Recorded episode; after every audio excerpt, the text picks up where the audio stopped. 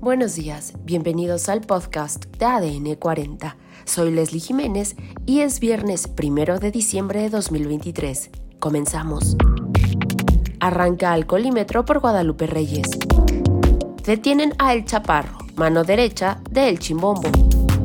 Solo 26% de niños menores de 2 años tienen esquema completo de vacunación. Buscan a asesino serial de perros en Xochimilco. Tiroteo en parada de autobús en Jerusalén. Israel y Hamas extienden tregua humanitaria un día más. Pero antes, en nuestro tema principal, se desata la violencia en Tecamachalco, Puebla. Escuchemos a nuestro compañero Daniel de Rosas, reportero de Fuerza Informativa Azteca.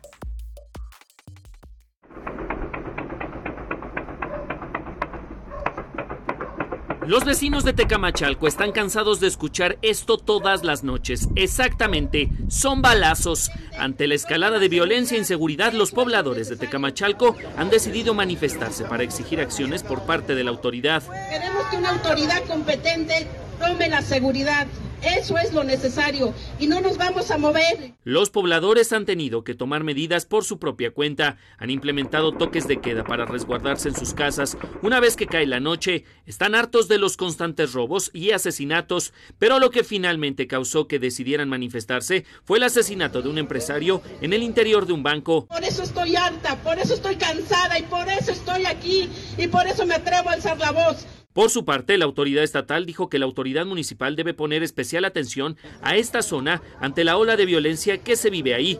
Fuerza Informativa Azteca. Más noticias. Dio inicio el programa Conduce sin alcohol en la Ciudad de México, días antes del 12 de diciembre cuando se acostumbraba dar inicio. Esto con el fin de reforzar la aplicación de pruebas por alcoholemia y garantizar la seguridad de automovilistas y transeúntes. Las pruebas se aplicarán de lunes a domingo en puntos que operarán las 24 horas del día, de forma itinerante en las 16 alcaldías. El operativo Conduce sin alcohol jornadas decembrinas concluirá hasta el próximo 7 de enero de 2024. Los conductores que no pasen la prueba serán arrestados de 20 a 36 horas. Además, les restarán 6 puntos de su licencia de conducir y su auto será llevado al corralón. Además, en temas de seguridad capitalina, Giovanni N., alias el Chaparro, quien funge como mano derecha de un arcomenudista identificado como el Chimbombo de Los Vegas, fue detenido por agentes de inteligencia de la Subsecretaría de Inteligencia e Investigación Policial. Los Vegas se dedican a la extorsión, cobranza de piso, robo de transporte de carga, tráfico de armas y narcomenudeo en la zona del Mercado de la Merced, en la alcaldía Venustiano Carranza. En otros temas, José Ignacio Ábalos, presidente del Consejo Directivo del Pacto por la Primera Infancia, alertó sobre la falta de cobertura de vacunación infantil en México. Dijo que solo un 26% de niños de dos años y un 40% de un año cuentan con un esquema completo de vacunación. Ábalos destacó que en 2021 México se encontraba entre los 20 países con mayor número de niños sin ninguna vacuna. Esto a pesar de ser históricamente un líder en la cobertura de vacunación infantil a nivel mundial. Más información.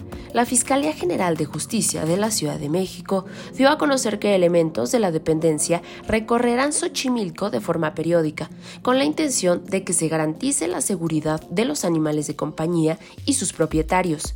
Hasta ahora no se ha identificado a la persona que ha cometido los homicidios de mascotas, pero según vecinos de la alcaldía, desde el pasado mes de junio y hasta la fecha se han encontrado al menos 20 perros sin vida en las proximidades del área natural, todos con las mismas huellas de tortura.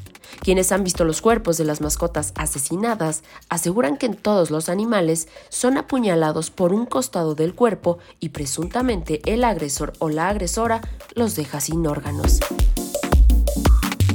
Por otro lado, un par de sujetos armados dispararon contra varias personas que esperaban en una parada de autobús en Jerusalén, Israel. Uno de los atacantes portaba un fusil M16 y el otro una pistola. Ambos llegaron a bordo de un automóvil blanco alrededor de las 7.16 horas de este jueves 30 de noviembre de 2023, tiempo local. Al menos tres personas murieron, una mujer de 24 años quien fue declarada sin vida y además los dos atacantes fueron abatidos mientras que otros dos civiles están heridos. Además, Qatar anunció este jueves 30 de noviembre que se extenderá un día más la tregua humanitaria entre Israel y Hamas, bajo las mismas condiciones anteriores. El portavoz del Ministerio de Exteriores qatarí, Mahid Al-Ansari, dijo a través de su cuenta de X que se decidió prolongar el alto al fuego y la entrada de ayuda humanitaria, por lo que será el séptimo día sin bombardeos. Y en los deportes, el tricolor pasó del lugar número 12 al 14, una posición que no le evitaría ser cabeza de serie en la Copa América 2024 que se realizará en Estados Unidos. De acuerdo con el listado, México es superado por Argentina, Brasil, Estados Unidos y Uruguay, equipo de Marcelo Bielsa, que no evitaría la posición de privilegio de México en el torneo continental por ser vigente campeón de la Copa de Oro. Y en los espectáculos, un contratista ha alzado la voz tras imponer una demanda contra Sofía Vergara, acusándola de no cumplir con un pago de 1.7 millones de dólares. De acuerdo con información de TMZ, Vergara contrató los servicios de Reset Custom Homes en abril de 2022 para llevar a cabo las obras en su mansión valorada en 26 millones de dólares, situada en el vecindario de Beverly Park. Según la versión de la empresa, la actriz debía abonar el costo de la obra más la tarifa del contratista, pero una vez completado el proyecto no saldó la deuda. Esto fue todo por hoy en el podcast de ADN 40. Soy Leslie Jiménez y recuerda seguir a ADN 40 en Spotify, Apple o tu plataforma de audio favorita.